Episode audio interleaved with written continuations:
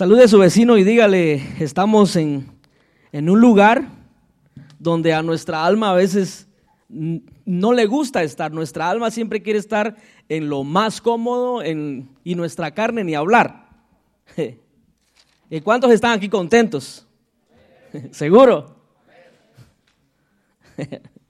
Los felicito. Dense un fuerte aplauso porque sabe que la mayoría de personas alrededor del mundo y, y en este país eh, ya tienen el viernes como, como para celebrar, para estar ah, descansando y, sin embargo nosotros obligamos a esta carne y a nuestra alma a estar en la presencia de Dios y venir a adorar y a escuchar palabra de Dios. ¿Cuánto dicen amén?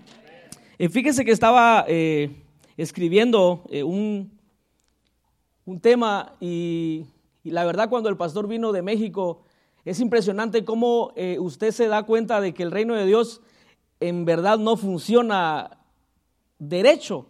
No sé si me explico. Lo que le quiero decir es de que nuestro reino, el reino de Dios, funciona al revés. Usted dirá, ¿y de qué está hablando este? Fíjese que para usted poder tener, dice la Biblia que tenemos que dar, ¿cierto? Ya despertó, ¿ah? Entonces, eh, no sé ni cómo se va a llamar, pero póngale los santos perdedores o, el reino al revés. Y la humanidad y alrededor del mundo y aquellas personas tan inteligentes están buscando siempre algo, diga conmigo, lógica. Que algo tiene que funcionar porque así es la lógica. O sea, eh, no sé si usted ha dicho ese, ese dicho, eh, valga la redundancia, es que es lógico. ¿Es cierto? Es lógico. Obvio. Y entonces, eh, siempre el ser humano está buscando que eso sea lógico, que eso sea así, como lo dice tu mente. Pero sin embargo, el reino de Dios no funciona así. Y vamos a ir rapidito, eh, rapidito a Lucas 9:23.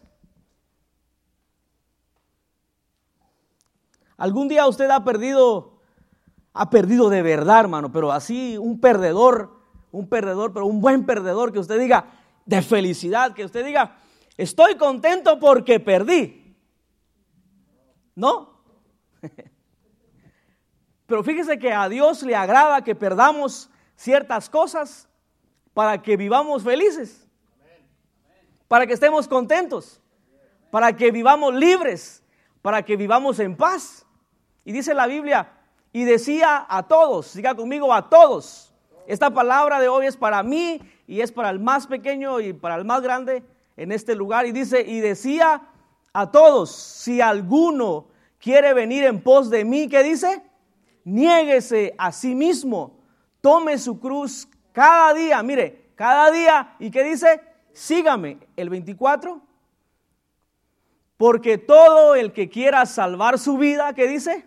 La perderá. ¿Ve que funciona al revés? Dice, porque todo el que quiera salvar su vida, la perderá. Y todo el que pierda su vida por causa de mí, ¿qué dice? Este la salvará. Sin embargo, usted y yo le buscamos a, este cuerpo un montón de cosas. Le buscamos crema, le buscamos shampoo, le buscamos el mejor calzado, la mejor marca para que dure este cuerpo, ¿sí o no? y de dieta ni hablar, todos estamos mal. Y dice la Biblia, porque todo el que quiera salvar su vida, la perderá. Y todo el que, el que pierda, vea esto tan hermoso, el que pierda, diga conmigo, hay buenos perdedores. Y deberíamos ser nosotros, el reino de Dios. En lo espiritual, mire, el que pierda su vida por causa, dice Jesús, por causa de mí, este la salvará. Denle un fuerte aplauso a la palabra de Dios. Dice, por causa de mí, este la salvará. Y por último, el 25. Dice, pues, ¿qué aprovecha al hombre si gana todo el mundo? Mire, si y se destruye o se pierde a sí mismo. En otras palabras, usted ha visto eh, personas alrededor del mundo que son dignos de admirar porque tienen todo, diga conmigo, tienen todo pero les falta algo que usted y yo tenemos. Sin embargo, usted y yo estamos anhelando lo que ellos tienen. Estamos mal, eh, muy mal. Decía un guatemalteco, estamos más mal que un tamal. Y dice, ¿qué aprovecha al hombre si gana todo el mundo y se destruye o se pierde a sí mismo? Hermano, eh, como le digo, nuestro reino funciona de esa manera. No funciona como usted y yo quisiéramos. Usted ahorita me quiere ver en saco. No tengo saco, no me gusta el saco. Eso es su mente, ¿va? ya, dijo usted, hombre, vea esto. No me gusta el saco. Pero gracias a Dios por su misericordia y, estamos compartiendo la palabra. Porque de qué me sirve traer el saco si el saco no va a predicar. Bueno, esos son otros 20 pesos. Mire, en este caminar con Dios, la lógica humana, diga conmigo, no funciona. No funciona la lógica humana. Hasta hoy en día, fíjese, ahorita que me acuerdo, hasta hoy en día, los científicos están buscando de qué manera convencer a esta nueva generación de que usted y yo venimos del mono. No venimos del mono. No venimos de una evolución. No fue así. Dios nos formó. Dios hizo todo este universo. Y hasta hoy en día se preparan y estudian y cuanta cosa. Y sin embargo, usted solamente con abrir Génesis, sí sabe qué dice Génesis, ¿verdad? ¿Qué dice? En el principio creó Dios los cielos y la tierra. No fue una, un, estallido que le llaman, ¿cómo le llaman? El Bam, el, el Big Bang. No Big Mama, Big Bang. Algo así. Entonces, pero nosotros, los hijos de Dios, no podemos estar buscándole lógica. Pero fíjese que hay cristianos alrededor del mundo, no los hay aquí, ojalá, que, que, a veces Dios quiere hacer algo y le están buscando, pero ¿cómo lo va a hacer Dios? ¿De qué manera? etcétera. ¿Se puede usted imaginar a Abraham, que más al rato vamos a hablar de él, a imaginar a Abraham pensando, y de hecho yo pienso que sí lo pensó, porque fíjese que él ya estaba viejito, ya estaba mal el cuate, malísimo. Sin embargo, Dios le da una promesa a la lógica de sus vecinos, de sus cuates, de sus amigos, era imposible, diga conmigo, imposible pero Dios no funciona a la lógica suya, no funciona a lo que la ciencia médica dice. ¿Sí dice amén? Bueno, y yo escribí aquí, mire, van a haber cosas que a tu mente no estarán bien, pero serán necesarias para crecer y avanzar. Diga fuerte amén. Van a ser necesarias para crecer y avanzar. Estoy hablando de crecer en este caminar llamado evangelio. Y tenemos que aprender en este camino, hermano.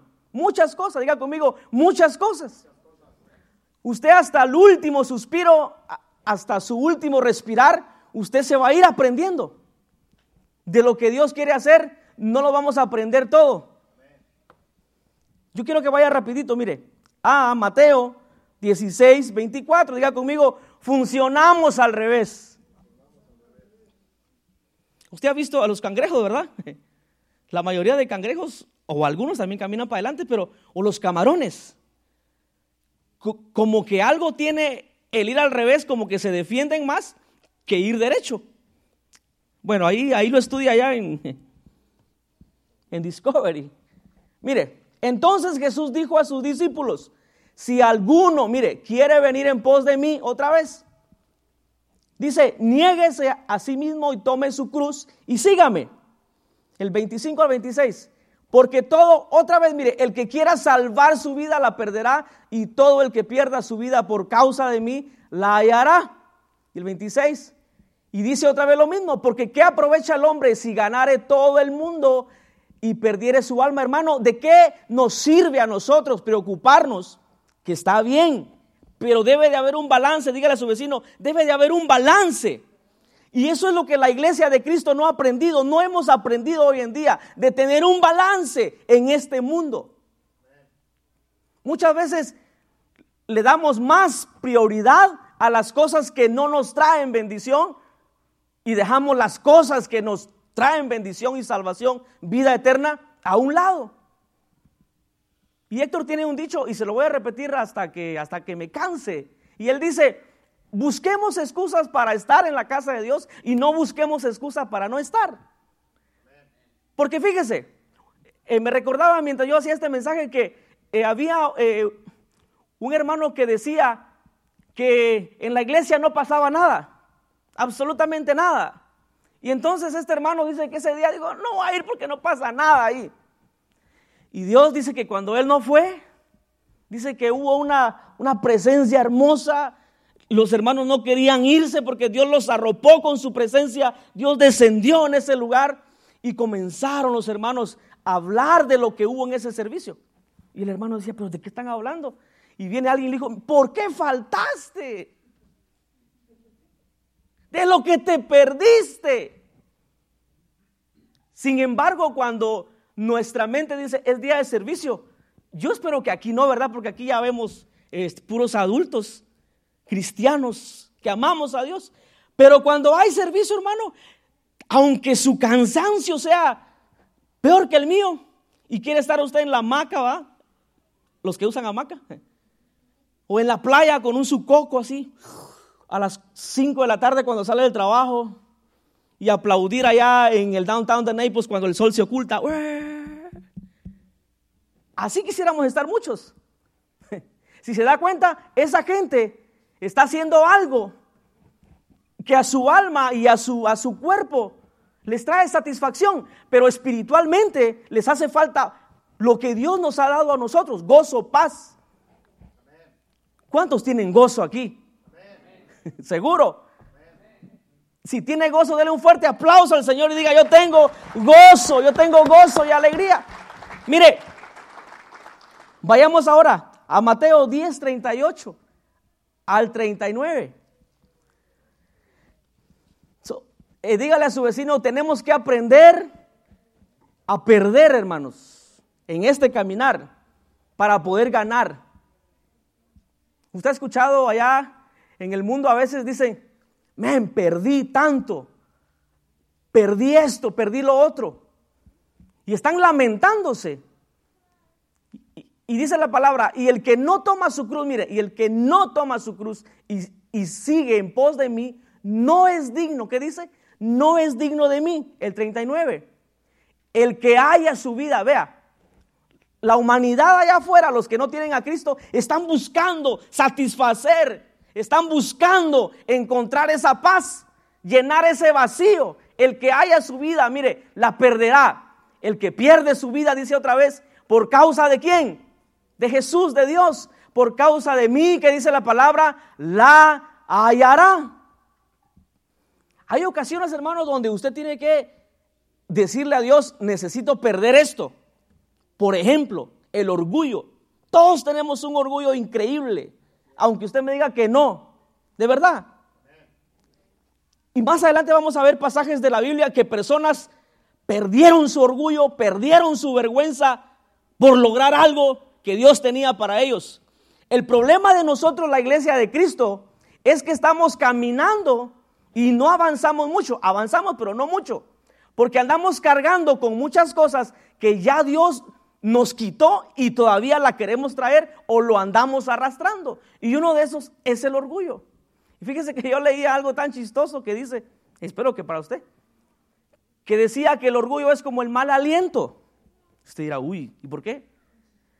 Porque todos a su alrededor lo sienten, menos el que lo anda. De verdad, es como el mal aliento, el orgullo. Y fíjese que mientras yo escribía este mensaje me venían un montón de, recuerdos de años pasados. Y no sé si ya le conté esto, pero una vez estaba en una reunión, eh, no voy a decir en dónde, pero fíjese que estaba en una reunión y venía eh, alguien de muy lejos y estaba enseñándole a unos cuantos líderes. Y entonces, yo no sé si él supo que yo pues iba de visita, ¿va? Y, y de gratis. ¿ah? Y entonces me dice, eh, tú eres músico, adorador. Y le digo, ah, así parece. Y me dice, vas a empezar a limpiar baños. Vas a empezar a levantar la basura. Y hermano, eh, no usó ni la ética, ¿va? Pero yo me quedé así, sí, ¿cómo no? Pero por dentro de mí, ¿y este tipo qué? A usted no le pasaría. No lo conocen.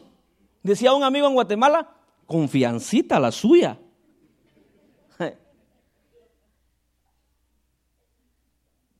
Pero fíjese que la Biblia dice que el que se quiere hacer mayor, ¿qué dice la Biblia? Se tiene que tirar en el piso. Ah, no, pero todos queremos brillar.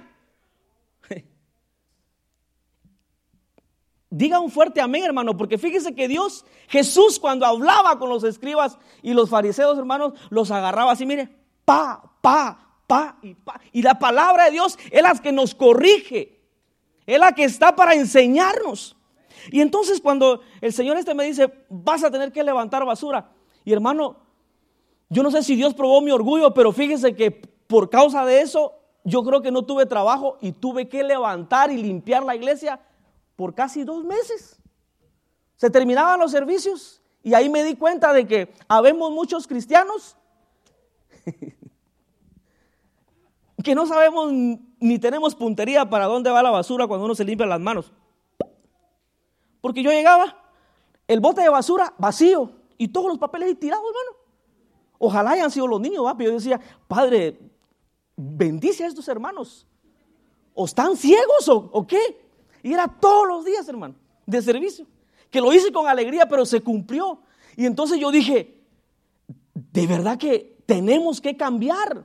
Y cada día, hermano, cuando usted sienta que su orgullo, su apellido resalte, dígale, hey, momento, tranquilo, porque con eso no vamos a poder avanzar en la vida cristiana. Para nada. Bueno, en Marcos 5, 25 a 34, mire, hablemos de esta gente que está en la Biblia. Y usted ya conoce este pasaje. De la mujer del flujo de sangre. Fíjese que, cada vez que leo este pasaje a mí me impresiona, hermano, porque nosotros, como yo le digo a usted, eh, muchas veces que nosotros a veces con algo tan simple estamos ya llorando, lamentándonos, estamos echando rayas. Hay un dicho que dice, es que yo soy de mecha corta. ¿Qué mecha corta? ¿A quién servimos entonces? Ah, así decimos muchas veces, mira, no, mira, yo soy mecha corta. ¿Se volvió cohete o qué? O, o juego pirotécnico. Entonces, ¿a quién servimos? ¿Estamos dejándonos cambiar, sí o no? Deje que el Espíritu Santo hable a su corazón, a su alma. Y sin embargo, mire, esta mujer no pasó una semana con este problema. No pasó dos meses. Usted lo va a leer, dice, pero una mujer que desde hacía, ¿qué dice? 12 años padecía de flujo de sangre y había sufrido mucho, mire, había sufrido mucho de muchos médicos.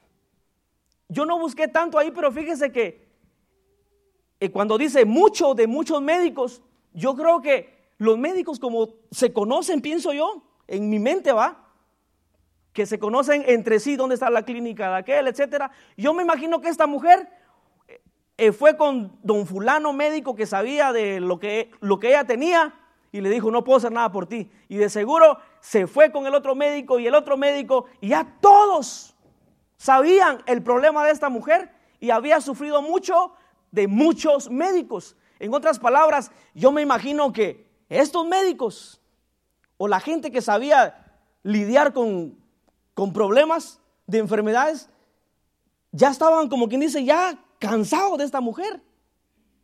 Y había gastado todo lo que tenía y nada había aprovechado. Antes le iba, ¿qué dice? Pero recuerde cuántos años fueron, ¿cuántos fueron? Y usted con una semana y yo con una semana de gripe ya estamos temblando. Sí nos sacude a veces las enfermedades, pero esta mujer fueron 12 años. ¿Se puede usted imaginar la humillación? ¿Se puede usted imaginar la vergüenza? Pero dice la Biblia, y sigamos para adelante. Cuando oyó hablar de Jesús, mire, cuando oyó hablar de Jesús, vino por detrás entre la multitud. A esa mujer, hermano, se le fue la vergüenza Todo el mundo ya la conocía, los médicos, la vecindad, etc. Y sin embargo dice que cuando oyó hablar de Jesús, vino por detrás entre la multitud y tocó su manto. Mire, porque decía, si tocare tan solamente su manto, seré salva. Pero se puede usted imaginar qué trabajo pasó esa mujer, porque dice que era mucha gente. Y yo me imagino, hermano, de que decidió esa mujer, diga conmigo, decisión. La vida cristiana es de decisiones, hermano. Usted y yo decidimos qué ir dejando y Dios va a hacer la obra. Usted y yo vamos a decidir qué vamos a perder en la carne para avanzar en la fe en Cristo Jesús. Y enseguida dice, mire, la fuente de su sangre se secó y sintió en el cuerpo que estaba sana de aquel azote. Y luego Jesús, mire, y usted conoce la historia.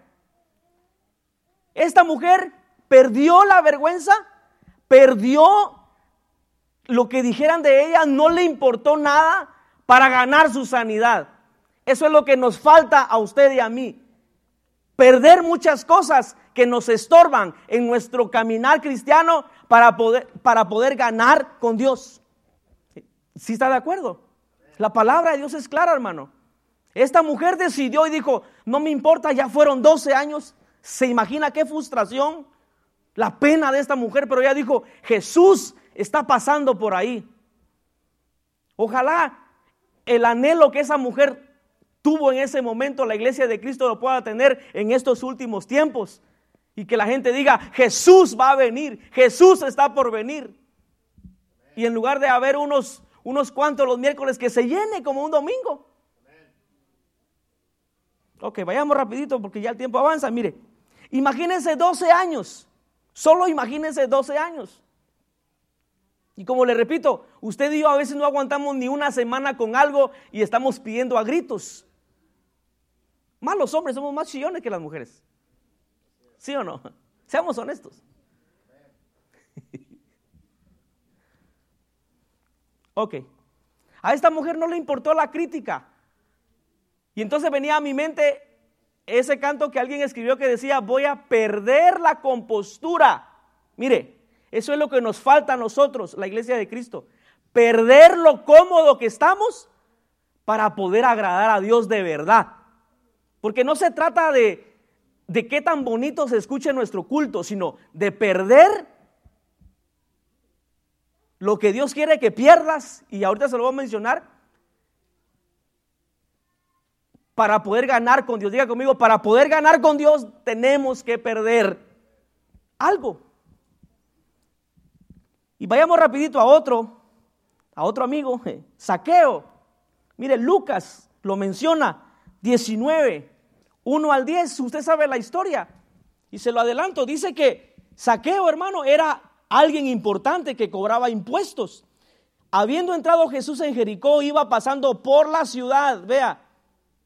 Y sucedió que un varón llamado Saqueo era, ¿qué dice? Era un jefe, hermano, de los publicanos y rico. Mire, era jefe y rico. Procuraba ver quién era Jesús, pero no podía a causa de la multitud, pues era pequeña, pequeño de estatura. Y corriendo delante, dice, subió a un árbol sicómoro para verle, porque había de pasar por allí. Cuando Jesús llegó a aquel lugar, mirando, dice, hacia arriba, le vio y le dijo, Saqueo, date prisa, desciende, porque hoy es necesario que pose en tu casa. Entonces él descendió a prisa, diga conmigo a prisa. Necesitamos a prisa, hermano, dejar las cosas que nos están estancando en este caminar cristiano. Pero nosotros nos queremos tomar el tiempo, al tiempo de Dios, hermano. Usted no me puede obligar. Pero ya pasaron 10, 20 años y no avanzamos. Eso es de prisa, hermano. Si de verdad usted quiere disfrutar una vida cristiana como como Dios lo manda, debemos de prisa de, de despojarnos de todo. Y dice, entonces él descendió a prisa y le recibió gozoso. Y mire que dice, al ver esto todos, mire, esto es lo que pasa. Al ver esto todos, ¿qué dice? Murmuraban diciendo que había entrado a posar con un hombre pecador. Entonces Saqueo, puesto en pie, dijo al Señor, he aquí, Señor, la mitad de mis bienes doy a los pobres, y si en algo he defraudado alguno, se lo devuelvo cuadruplicado. Ahí este hombre perdió lo avaro, perdió lo ambicioso que tenía al dinero, como decía el pastor hace ratos. Hay muchas cosas como la avaricia en este, en este caso. En este momento, yo me imagino a ese hombre subiendo al árbol, imaginándose toda la crítica y toda la película que se iba a armar. En nuestras aldeas de Latinoamérica, eso es muy común, hermano. No sé ni cómo le hacen, pero ya en 10 minutos menos, todo se sabe. ¿Le ha pasado ya en su lugar de origen? Allá en Candamandatio. Todo, hermano. Y yo me imagino a este hombre subiendo, ¿verdad? Si fuera hoy un cobrador de impuestos de hoy en día del, del gobierno, imagínense a Saqueo con su saco y su corbata subiendo el árbol. ¿Qué iba a saber de árbol este? Pero sin embargo hizo lo posible. Entonces dice Saqueo puesto en pie, dijo al Señor, he aquí Señor la mitad de mis bienes, mire, de mis bienes doy a los pobres y si en algo he defraudado a alguno se lo devuelvo cuadruplicado. Yo me imagino a esos murmuradores, ¡hala, mucho dinero! Y me imagino haciendo esa fila, hermano. A lo mejor no le robaron a, a cierta gente, pero ahí estaba haciendo fila. ¿Usted ha visto gente así? que viene una ayuda del gobierno. Todos cabemos ahí. Apunta que tenés cinco vos. Apunta que tenés diez. Debemos de seguir aprendiendo, hermano. Yo me imagino a toda esa gente, hermano, avisándole aún a la gente que ni pagaba impuestos, vení, apuntate, porque ya se arrepintió. Eso fue glorioso, hermano que un hombre de esta clase se haya arrepentido. Y fíjese que hoy estaba, no quería decir esto, pero este, vino a mi memoria porque fíjese que estamos rodeados de gente importante en estos condados. Y gente que usted no conoce, pero de repente pasa un día trabajando eh, por ahí y son gente importante. Y cuando digo importante no es que le importe que usted llegue, sino que son importantes en su mundo. Y entonces, hoy ya casi para salir del trabajo. Había un calor increíble. Y entonces viene esta, esta señora, importante porque es una casota de lujo, hermano. Es importante para ella, para ella. Y entonces me decía, y al principio me decía que si yo quería agua, y bueno, un agua, una soda, etcétera. Todo bien. Llegó el, el americano que estaba ahí y que él controlaba el trabajo que hicimos. Y entonces no se dieron cuenta que yo estaba atrás de una puerta y entonces comenzaron a conversar, ellos dos. Y la viejita decía, ahí puse cerveza en la refri, eh, dile a Marvin eh, que ahí está porque hace mucho calor. Y según sé que sus hermanos también están por aquí, y también diles que vengan aquí. ¿Y sabe qué dijo el americano? Eh, dice, no, dice, no creo que eso sea, eso sea bueno, dice. ¿Por qué? Dice la señora, pero hay mucho calor es que ellos, ellos son tan cristianos, dijo el hombre, son tan cristianos que no te lo van a recibir. ¿Y sabe qué dijo la señora? Dijo, oh, wow, this is beautiful.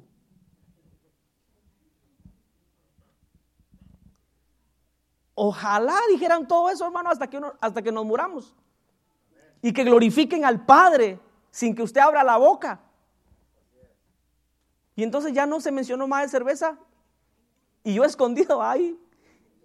Y cuando oí mi nombre dije, están hablando de mí. Pero hermano, es bonito que por un minuto o un instante gente importante sepa lo que Dios ha hecho en nosotros.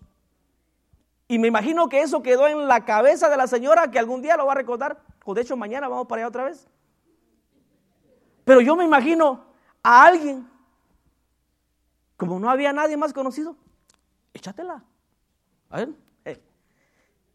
Hermano, si usted y yo estamos luchando con cosas que sabemos que estamos luchando, comencemos a perderlo para que entonces Dios comience a darnos lo que Él tiene para darnos. Pero muchas cosas no recibimos lo que Dios tiene para nosotros porque no perdemos, no queremos perder. No queremos perder nuestra comodidad, no queremos perder, como le dije hace rato, nuestro orgullo. No queremos perder la vergüenza muchas veces. Hay cristianos que hasta hoy en día se avergüenzan de decir que son cristianos. Y es una pena eso. ¿No le da pena a usted? No diga porque no soy yo. Y entonces dice, Jesús le dijo, hoy ha venido la salvación a esta casa, por cuanto él también, que dice, es hijo de Abraham. Vayamos a Abraham rapidito, voy a avanzar, mire. Abraham, diga conmigo, Abraham. Dios probó la fe de Abraham, pero antes de eso vayamos a Génesis 12.3. A Génesis 12.3. Mire, dice, Dios le está haciendo una promesa a Abraham y dice, bendeciré a los que bendijeren, a los que te bendijeren y a los que te maldijeren, que dice, maldeciré y serán benditas en ti todas las familias de la tierra. Si usted recuerda, eh, no sé si es en el primero o más adelante, pero fíjese, hay un pasaje donde Dios le dice, sal de tu parentela, diga conmigo, sal de tu parentela. Yo leía que decía, y sal de la casa de tu padre para que vayas a la tierra. Y dice, pero Jehová había dicho a Abraham, vete, diga conmigo, vete de tu tierra y de tu parentela. ¿Qué estaba pasando ahí? Dios le estaba diciendo a Abraham, vas a perder no sé cuántos años o tal vez nunca vas a volver a ver a tu familia. Eh, eh, vas a perder todos esos años por lo que yo te voy a dar. Y dice, vete de tu tierra y de tu parentela. Mire, y de la casa de tu padre a la tierra que te mostraré. Diga conmigo, te mostraré. Muchas veces Dios quiere mostrarnos muchas cosas que Él tiene para nosotros, pero no puede. ¿Sabe por qué? Porque no le decimos a esas cosas que a nuestra carne le gusta, vete. No nos animamos a decirle, vete. Sin embargo, Dios le dice, vete. No le está preguntando, ¿será que podés Abraham? Muchas veces yo he visto a la iglesia de Cristo y entramos todos ahí que quieren que Dios venga a rogarnos. Deja el orgullo, por favor, por tu bien. Pero no, hermano, Dios da una orden y ahí usted y Dios si la queremos agarrar.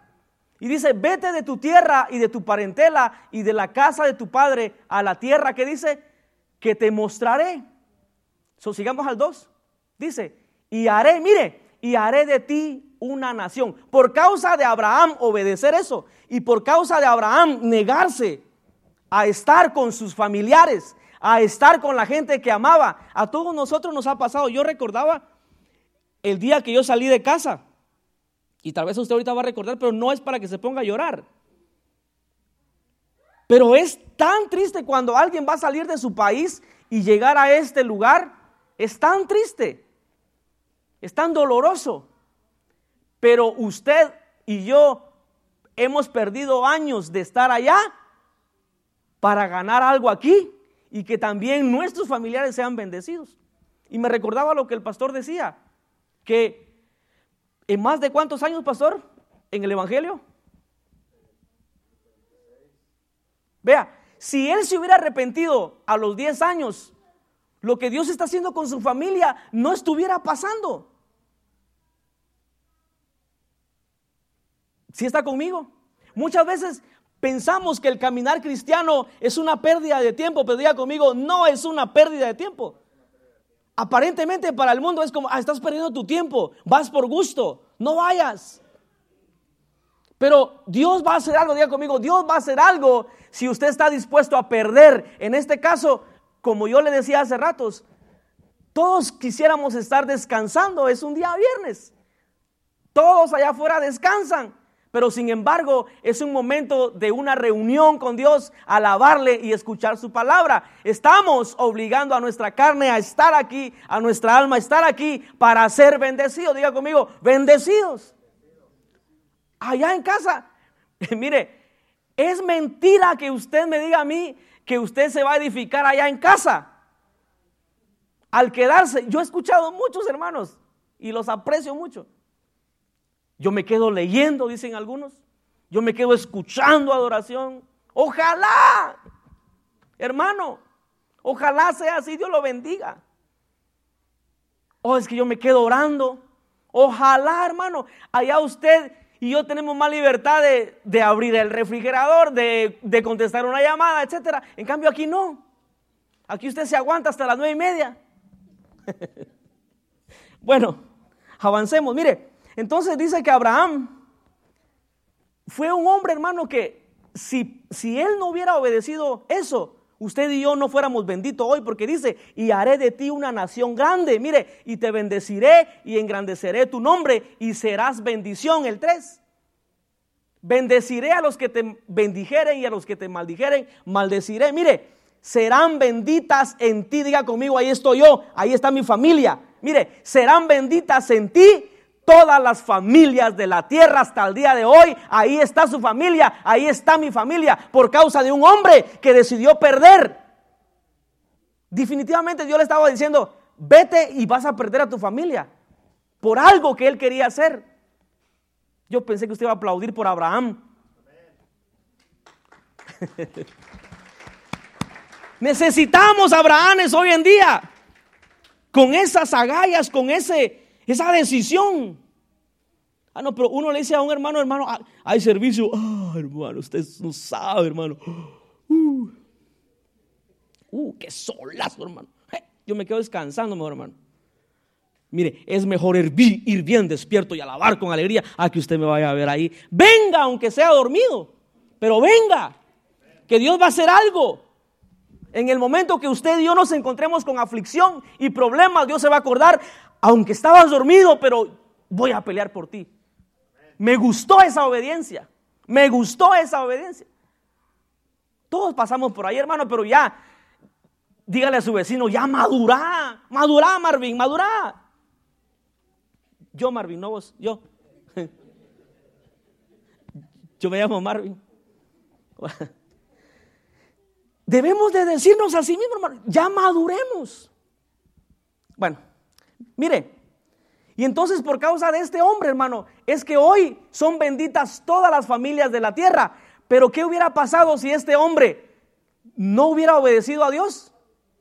Yo me pongo a pensar, Pastor Carlos, de que tal vez Dios hubiera buscado a otro hombre o tal vez hubieran conflictos. Y a pesar de eso, ¿verdad, Pastor? Hay conflictos todavía allá en Palestina porque hubieron desacuerdos en ciertas familias hasta el día de hoy. Imagínense cuántas décadas, cuántos años, cuántos siglos han pasado y hasta el día de hoy pero sin embargo nosotros venimos de, Abraham. Dice, y serán benditas en ti todas las familias de la tierra. Ok, vayamos rapidito a otro hombre. Mire, diga conmigo José. José perdió años de su juventud. Y jóvenes que están aquí cuando te digan, estás perdiendo tu juventud en la iglesia, no estás disfrutando tu juventud. Algunos se la creen, hermano. Dice, oh, tiene razón vos, sí, sí, es cierto. A mí me lo dijeron muchas veces. Disfrutá la vida, Marvin. Disfrutá de esto y lo otro. Disfrutá de esto. Pero gracias a Dios y, y, a mis papás, hermano, de que estuvieron siempre presentes. Y a pesar de que me desvié por unos años, pero la gracia y la misericordia de Dios nos ha alcanzado a todos. ¿Cuántos dicen amén? Nos ha alcanzado a todos. Pero fíjese que José perdió años de su juventud. No vamos a ir a ese pasaje, pero usted sabe la historia. Sus hermanos lo venden, para empezar, su familia lo venden.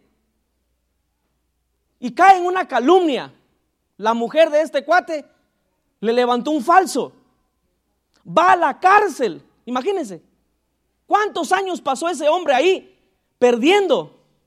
Pero sin embargo, diga conmigo, perdiendo por algo que iba a ganar.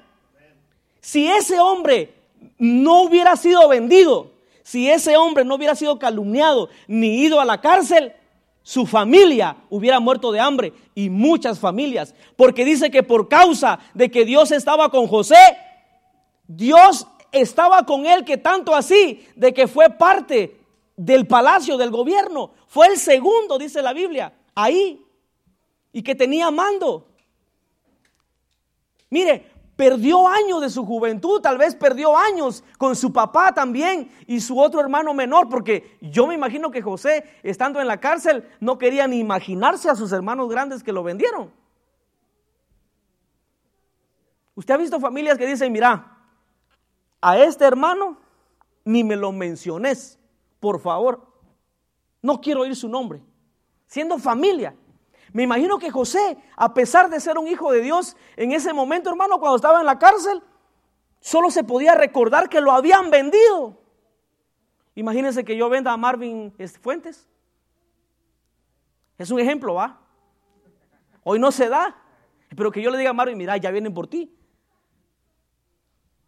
Él no va a ir, ah, sí, no. José iba con tantas cosas en su cabeza como a usted y a mí nos pasan muchas veces. Pero necesitamos perder muchas cosas para poder ganar con Dios. Y una de esas cosas a veces es la comodidad, como le digo. La comodidad, hermano, ¿qué le cuesta? ¿Qué nos cuesta congregarnos cuando estamos supuestos a estar en el servicio? Y Héctor siempre dice, no hay condenación, hermano, pero sí hay bendición si usted viene. Usted va a ir con gozo, va a ir con alegría. ¿No le ha pasado que cuando de repente usted no se va, pero yo hablo por mí, que de repente usted sabe que faltó y como que algo le hace falta en la noche y en la mañana usted se levanta como que, ¿qué pasó? Su espíritu está tan hambriento y tan acostumbrado en el buen hábito, diga conmigo, buen hábito. Debemos de perder malos hábitos para ganar buenos hábitos con Dios. Y está tan acostumbrado nuestro espíritu a recibir, a alabar, a adorar juntos en armonía, que cuando falta un día usted... Pero ya de tanto que lo hacemos, hermano, ya nos acomodamos. Entonces cuando viene esa canción, voy a perder la compostura. ¿De cuál compostura? ¿De qué está hablando? Y todavía la canción se repite dos, tres, cuatro veces. Voy a perder la compostura. Y parece que lo dijéramos al revés. bueno, hermano, mire, José perdió, hermano, pero gracias por José, muchas familias de la tierra no murieron de hambre. Gracias a usted y a mí mucha gente puede ser salva, pero tenemos que salir de nuestra comodidad. Dice, y Pablo también, hermano, fue otro. Este Pablo, increíble, cada vez que usted lee de Pablo es impresionante. Filipenses 3, 7 al 8. Filipenses 3, 7 al 8. Pero cuántas cosas eran, mire, dice, pero cuántas cosas eran para mí, mire qué dice, para mí ganancia, las he estimado como pérdida, mire, por amor a Cristo. Y ciertamente dice, aún estimo todas las cosas como pérdida por la excelencia que dice del conocimiento de Cristo Jesús. Paramos ahí un ratito, mire, él está diciendo, este Pablo era tan importante, pertenecía al, al gobierno, por decir ahí, pertenecía a mucha gente importante y cuando él se convierte fue como una bomba para ese momento, como cuando usted y yo nos convertimos. Se convirtió fulano, ese, a ese ni con agua bendita, dicen. Le pasó cuando usted se convirtió que no creían, porque usted y yo no daban nada por nosotros, hermano. Estábamos tan perdidos que cuando Cristo nos rescató de ese lodo cenagoso, nadie lo podía creer. Ese se convirtió de verdad. Pero si ese nombre, si tú lo escucharas, no creo que se haya convertido. Y ciertamente, dice Pablo, aún estimo todas las cosas como pérdida. Todo lo que Pablo sabía, todo lo que Pablo tenía, lo tenía como pérdida, mire, por la excelencia del conocimiento de Cristo Jesús, mi Señor. Y dice, por amor del cual, ¿qué dice hermano? Léalo con voz en trueno, del cual lo he perdido todo. Diga conmigo, todo. Y el todo es hasta la vergüenza, hermano. Pablo perdió la vergüenza. No le importó que los demás, la, la demás gente importante, hablaran de él. Hasta me imagino que lo querían matar. Como hoy en día, en nuestros países de Latinoamérica, eh, habrá algún candidato que se lanza a la presidencia y ya lo quieren matar. Porque más o menos trae como el querer llevar a la nación a un, a un, eh, a un buen camino. Pero ya lo andan para matar porque no quieren y quieren seguir robando. Solo en Guatemala pasa eso. Fíjense, hermano. Y yo me imagino que cuando vieron que Pablo se convirtió y se hizo a los cristianos, a nuestros hermanos. Me imagino que Pablo, hermano, tuvo un montón de amenazas. La Biblia no lo menciona. Pero dice Pablo, por amor del cual dice, lo he perdido todo y lo tengo, ¿cómo dice hermano? Por basura. ¿Para qué dice? Para ganar. ¿A quién, hermano? ¿A quién tenemos que ganar? A Cristo. Pero para ganar a Cristo comencemos a despojarnos de todo lo que dice Gálatas, de todos esos malos frutos, de nuestra carne, de los deseos. Y en otra versión yo leía que, y lo digo, no lo voy a decir así porque, ah, porque me lo estoy inventando, pero en una versión decía como estiércol. Fíjese, Pablo decía, yo tengo todo el conocimiento de, de esa gente, pero yo lo he perdido todo para ganar el conocimiento de Cristo. Y por amor a Él lo pierdo todo y lo tengo como estiércol. Y hoy en día, en lugar de que la iglesia de Cristo estuviera en esta posición, están levantando más títulos que el nombre de Cristo. En lugar de perder títulos, están levantando títulos muchas veces. Y entonces ahí viene Dios y, dice, no, no, no, tranquilo, mira, aquí mi nombre va a ser glorificado. Porque a Él es toda la gloria, hermano, que no se le olvide. A Él es toda la gloria. Todo lo que usted y yo hacemos aquí, lo que hablamos por su palabra, Él se lleva la gloria. Nadie más, diga conmigo, nadie más. Entonces tenemos que perder todo y tenerlo como basura para ganar a Cristo. Cuando usted sienta que algo en usted lo está apartando de Dios, dígale, te voy a tener que perder, será la pereza, el sueño, pero prefiero ir a la iglesia y quedarme aquí. Voy a perderte. Y acostumbre a su alma, hermano. Vamos para la iglesia. Háblele a su alma. A mí me pasa muchas veces, hermano. No crea usted que porque alabamos y cantamos ya somos los angelicoides. No. No, hermano. También luchamos cada día. Sin embargo, dice Pablo, y todo lo tengo por basura para ganar a Cristo. Filipenses 1:21. Ya voy a terminar, hermano. Mire, Filipenses 1:21. Este es nuestro reino que funciona al revés. Mire, porque para mí, dice, el vivir es Cristo. El morir es que dice ganancia. Cuando mi papá falleció, ya se lo mencioné una vez, yo me puse así en contra o me puse molesto con Dios mismo. Porque dos años clamamos, oramos, ayunamos por mi papá. Y no se logró lo que nosotros queríamos. Por eso digo, lo que nosotros queremos muchas veces no se va a llevar a cabo. Y muchas veces Dios tiene que poner su soberanía y cuando la soberanía de Dios se pone por encima de todo, no importa cuánto ayunes, no importa cuánto ores, pero si Dios ya decidió, lo decidió por algo. Y dice, porque para mí el vivir es Cristo y el morir es ganancia.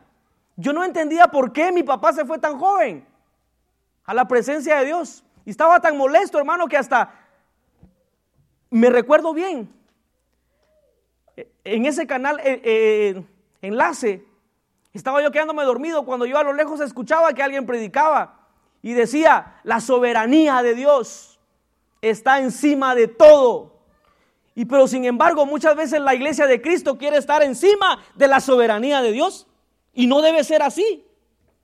No se ponga triste cuando Dios no cumple sus deseos, sus caprichos. Dios sabe por qué. No se ponga triste y no se ponga a renegar. No, eso de ir a la iglesia es, es puro cuento, Dios no hace nada. Dios quiere hacer algo, pero Él quiere que perdamos muchas cosas. Y muchas cosas puede ser de que debemos de dejar las cosas de la carne, mentir, orgullo, vanagloria y un montón de cosas que no sirven, diga conmigo, no sirven y nos van a estorbar para nuestro caminar cristiano.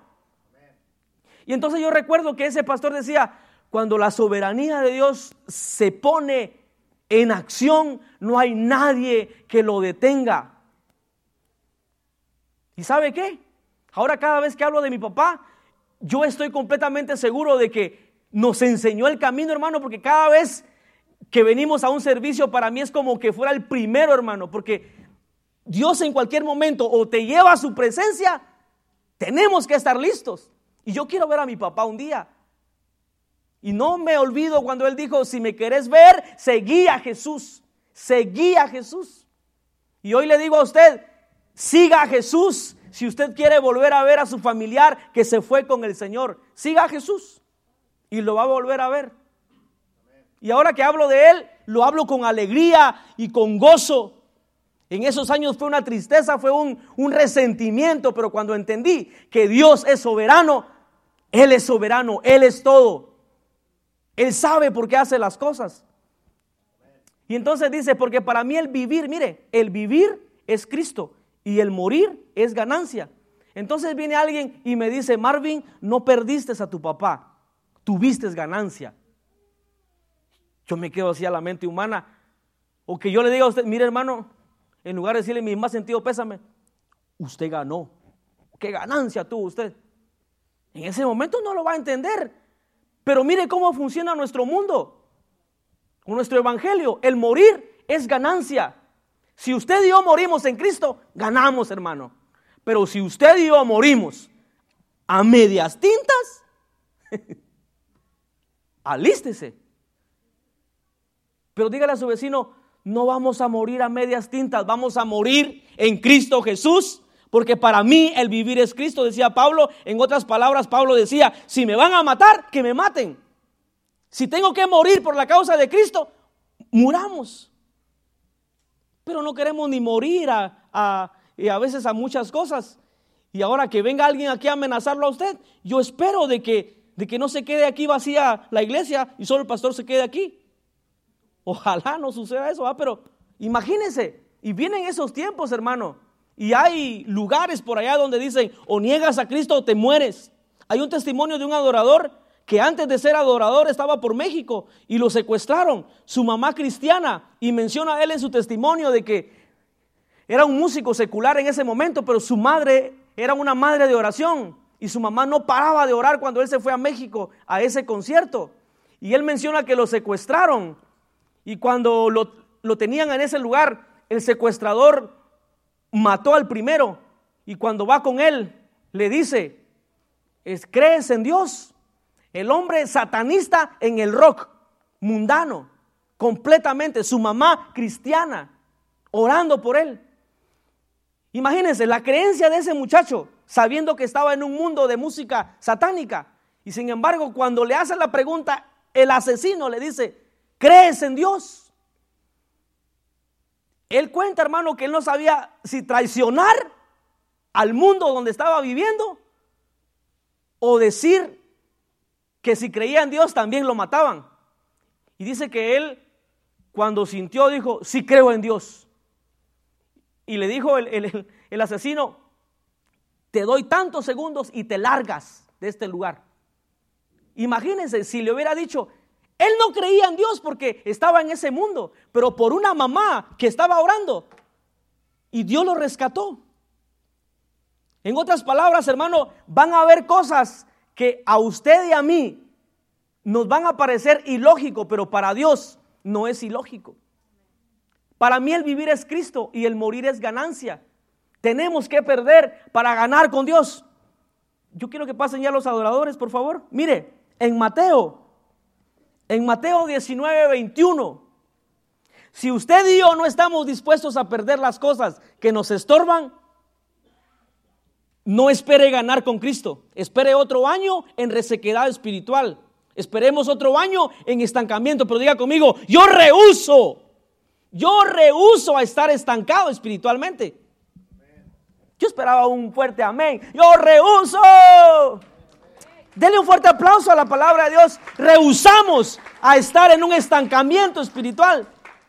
19:21 dice, Jesús le dijo, si quieres ser perfecto, mire, todos queremos ser perfectos, pero vea el precio, diga conmigo, hay un precio. Si quieres ser perfecto, anda, vende, mire, todo lo que tienes y dalo a quién? A los pobres y tendrás tesoros en el cielo y ven y sígueme. El 22, por favor. Mire, oyendo el joven estas palabras, Se fue triste porque tenía muchas posesiones. Muchas veces Dios quiere que en lugar de poner tus posesiones o todo lo que tienes, cuenta en el banco, casas, bienes, etcétera, muchas veces Dios quiere que, que hagas a un lado eso y le pongas atención a Él. Que hagas a un lado todo lo que tienes.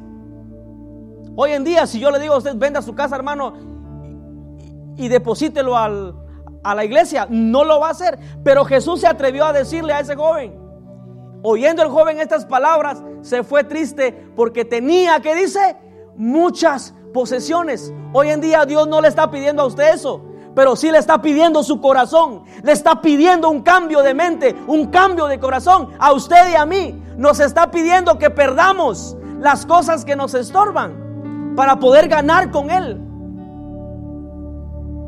Marcos 8:35.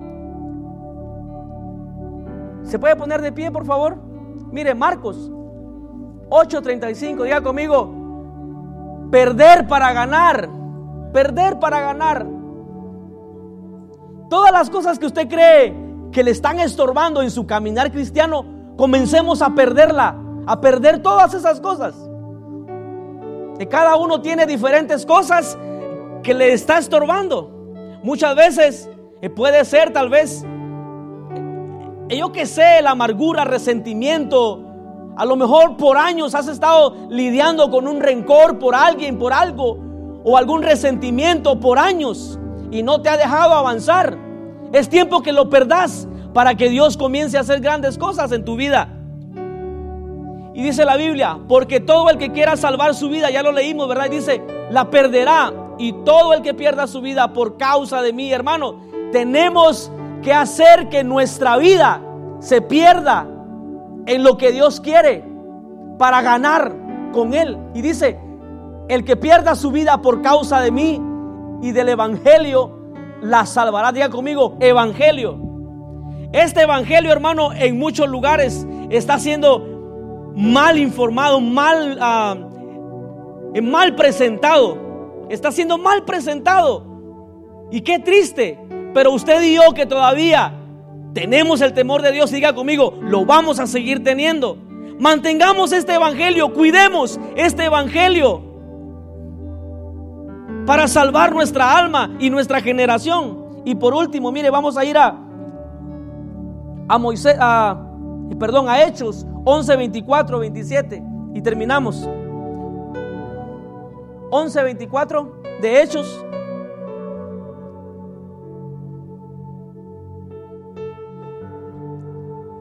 Está hablando aquí, hermanos, de lo que era Moisés.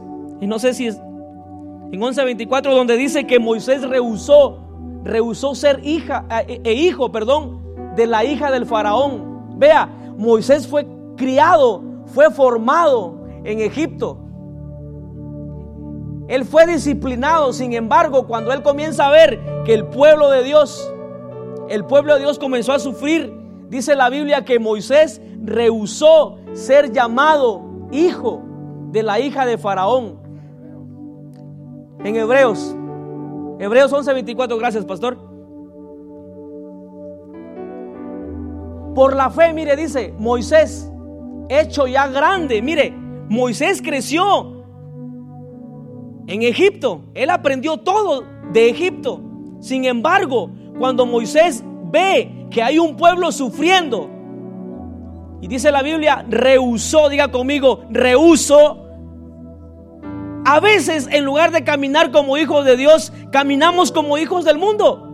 Y no, y Dios no quiere eso. Necesitamos rehusar caminar como camina el mundo.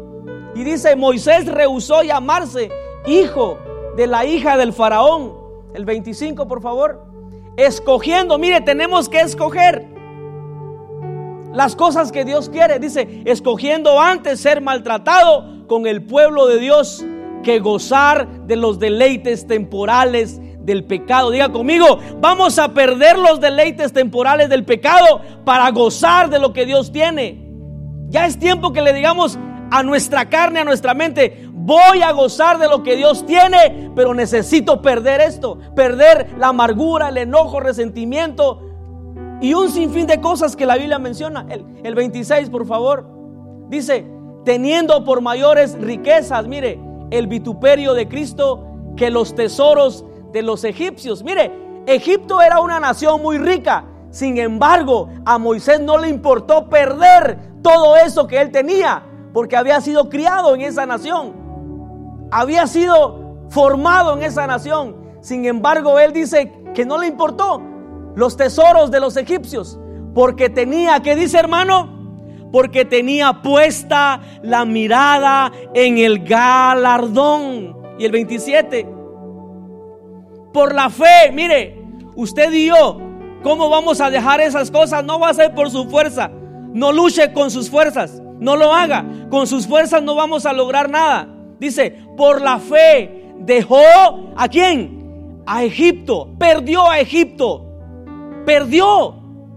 En la mente humana diríamos, Moisés, ¿por qué te fuiste de Egipto? ¿Por qué abandonaste a Egipto? Estabas bien ahí, Moisés, pertenecías al palacio. Muchas veces te van a decir así allá afuera, ¿por qué no venís a compartir con nosotros de lo que te estás perdiendo? Pero usted y yo por la fe vamos a rehusar comportarnos de esa manera. Y entonces dice, por la fe dejó a Egipto, no teniendo, ¿qué dice?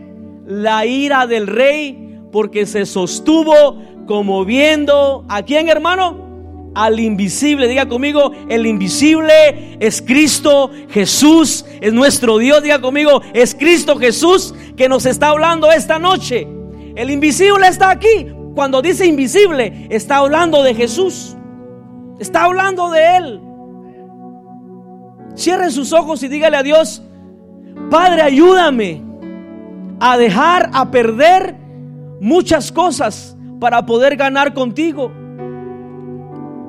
Muchas veces hemos luchado con nuestras fuerzas y queremos ganar con nuestras fuerzas, pero dice la Biblia que es por la fe, como Moisés lo logró. Necesitamos perder muchas cosas que a nuestra carne le gusta. Necesitamos perder lo que a nuestra alma le gusta para ganar con Dios terminamos adorando, dígale al Señor, ayúdame, ayúdame Señor a hacer tu perfecta voluntad. Ayúdame a hacer tu voluntad, Señor. Yo quiero, Señor, rehusar comportarme como los del mundo. Señor, yo rehuso. Rehuso a esas cosas que me detienen. Rehuso. En el nombre de Jesús, Padre, gracias por tu palabra, Señor. Tu palabra es clara, Señor, que tenemos que, Señor, perder para ganar contigo. Oh, sí, Señor, gracias por tu palabra. Para el mundo, Señor, nuestro evangelio es un evangelio de locura, pero para nosotros es de salvación y vida eterna. Gracias por tu amor, Señor, por tu gracia, por tu misericordia. Gracias por mis hermanos, Señor, que están en este lugar. Padre, ayúdanos a perder todas las cosas que a nuestra alma y a nuestra carne le agradan para ganar lo que tu presencia y tu Santo Espíritu tiene para nosotros. Oh sí, Señor. Dígale al Señor, envuélveme, Señor. Envuélveme en ti, Señor. Necesitamos abandonar todas esas cosas, iglesia. Necesitamos estar dispuestos a perder para poder ganar con Cristo. Pablo fue claro en decir, yo pierdo todo para ganar con Cristo, para ganar a Cristo. Vamos, abra su corazón y dígale a Dios, envuélveme. Envuélveme en ti. Envuélveme en ti. Envuélveme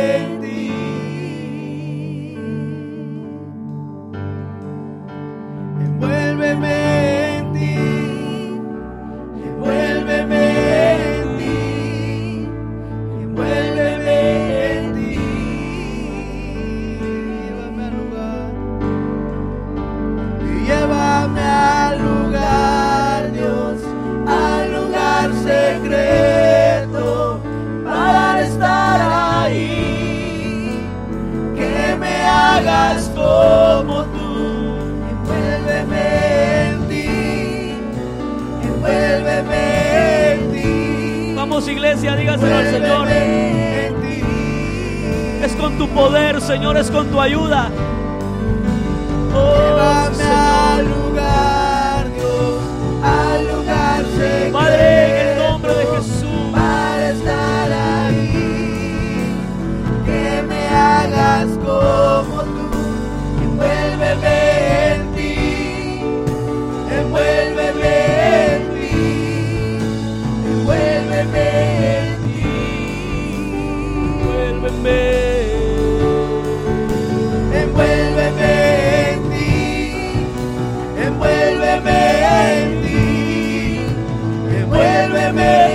ti,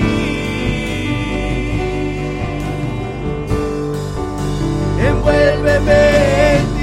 Dile al Señor que te ayude. Ayúdanos, Padre, a poder perder esas cosas que nos estancan, Señor. En el nombre de Jesús.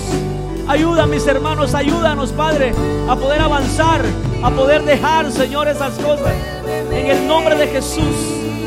En el nombre de Jesús. Oh, en el nombre de Jesús. No importa lo que estés luchando, con lo que estés luchando, hermano. Dile al Señor por la fe, ayúdame por la fe, Señor. Hoy en el nombre de Jesús, por la fe, Señor. Ayúdanos en el nombre de Jesús, Padre. Envuélveme.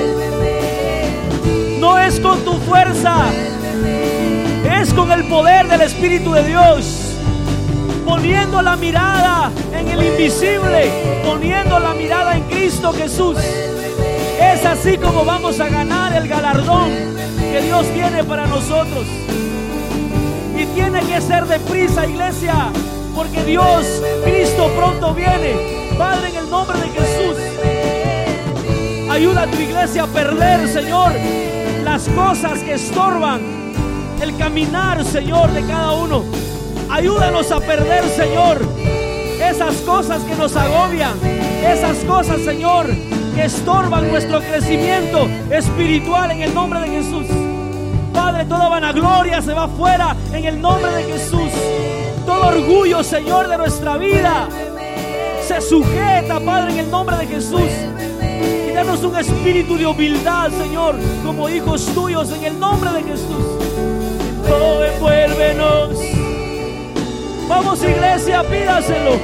Envuélveme, envuelto en ti, Señor tendré el poder para hacerlo. Tendré el poder para lograrlo. Envuélveme, envuélveme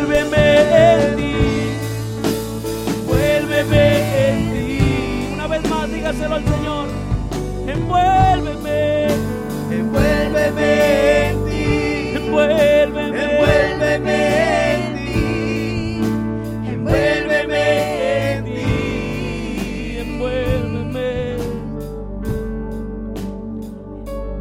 Señor, por tu palabra. Ayúdanos, Señor, a poder entender, Señor, este evangelio y a poder llevarlo como a ti te agrada, Señor, no como a nosotros nos parezca correcto. Ayúdanos, Señor, a poder dejarnos guiar por tu palabra y no como a nuestra mente humana le parece. Ayuda a tu pueblo, Señor, a grandes y pequeños, a poder continuar en este caminar hasta que tú vengas.